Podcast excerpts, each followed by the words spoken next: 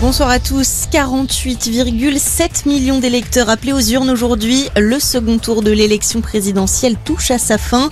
Les bureaux de vote ferment à partir de 19h, 20h dans certaines communes, heure à laquelle on saura si Emmanuel Macron entame un second mandat ou s'il cédera sa place à Marine Le Pen. La situation s'enlise à Mariupol. Les autorités ukrainiennes annoncent cet après-midi avoir à nouveau échoué à mettre en place un couloir humanitaire. La vice-première ministre ukrainienne déclare qu'une nouvelle tentative sera entreprise dès demain.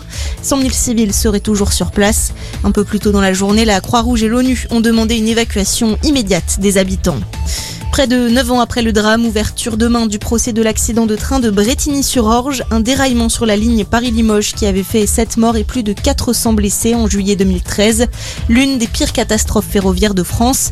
La SNCF et un cheminot sont accusés d'homicide et de blessures involontaires. Les audiences vont durer 8 semaines. Dans le reste de l'actualité, un ex-détenu de Guantanamo attaque le Canada en justice. Mohamedou Oultslahi avait été incarcéré de 2002 à 2016 dans la prison américaine située sur l'île de Cuba. Sans procès, il était suspecté à tort de terrorisme. Selon le Mauritanien, son arrestation est liée à des informations erronées concernant son séjour à Montréal, transmises par les autorités canadiennes. L'homme aujourd'hui âgé de 51 ans réclame 35 millions de dollars de dommages et intérêts.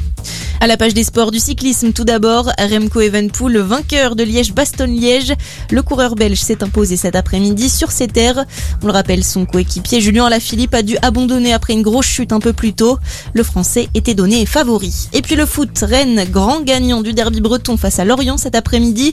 Les Rennais ont écrasé les Lorientais 5-0 pour la 34e journée de Ligue 1. Une victoire qui permet à Rennes de reprendre la troisième place du classement devant Monaco. À suivre également Lille-Strasbourg, coup d'envoi 17 7h05 et à 20h45, Reims reçoit Marseille. Bonne fin de journée à tous.